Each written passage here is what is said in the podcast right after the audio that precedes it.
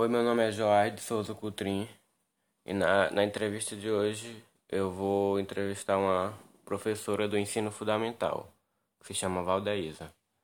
Há quanto tempo você é professora? Olá, tudo bem? É, eu sou professora desde 97, então hoje está há cerca de 24 anos em sala de aula. Me fale sobre as aulas remotas. Bem, eu como professora eu nunca imaginei estar numa situação dessa, ter que estar dando aulas através de grupos de WhatsApp, ter que estar usando o celular, né? Uma ferramenta que até então era proibida estar usando em sala de aula, hoje é sua, sua ferramenta indispensável, né? E ter que dar aula em grupo de WhatsApp não é fácil. Você passa muito tempo se planejando. Há quem diga que o professor não, não está trabalhando. E nós, que somos conhecedores de, de causa, podemos afirmar e reafirmar que estamos trabalhando mais do que nunca. Porque o professor, ele se planeja, ele baixa vídeos, ele faz vídeo, ele, plane... ele organiza o cantinho da sua casa para poder aparecer para os alunos.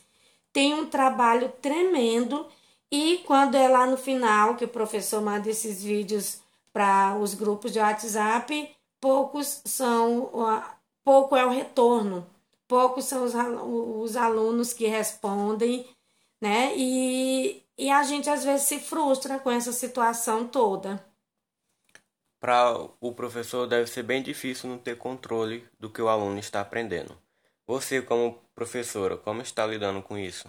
Como eu falei antes, a gente se frustra, porque já pensou você se preparar, preparar todo, se organizar, ver o que, que vai falar, é, grava um áudio e apaga, e depois grava outro, grava um vídeo, vê se ficou legal, apaga e grava outro. Vai lá, passa, passa tempo lá no, no, na internet pesquisando, baixando, usa um aplicativo, usa outro aplicativo para lá no final não ter resposta. Então isso é muito ruim. Isso te deixa muito frustrada. Tem horas que dá vontade de você ir lá na casa do aluno e dar aula para ele, né? Mas, é, com fé em Deus, um dia a gente volta para a nossa sala de aula. Um dia a gente volta a ter nossos alunos frente a frente. Nesse momento, qual o seu maior desejo? Sim, o meu maior desejo nesse momento é de estar em sala de aula, é de ter o controle do que meu aluno está aprendendo, sabe?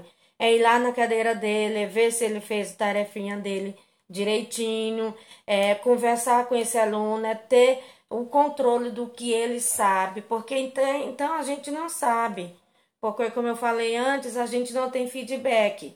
O aluno, o aluno não responde, poucos são. Eu, por exemplo, eu tenho 23 alunos. Tenho 13 que me responde. Quanto responde?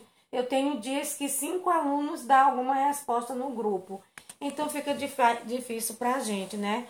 O meu maior desejo nesse momento é de voltar para minha sala de aula. Tem sido o meu sonho diário. E esse foi o nosso podcast de hoje.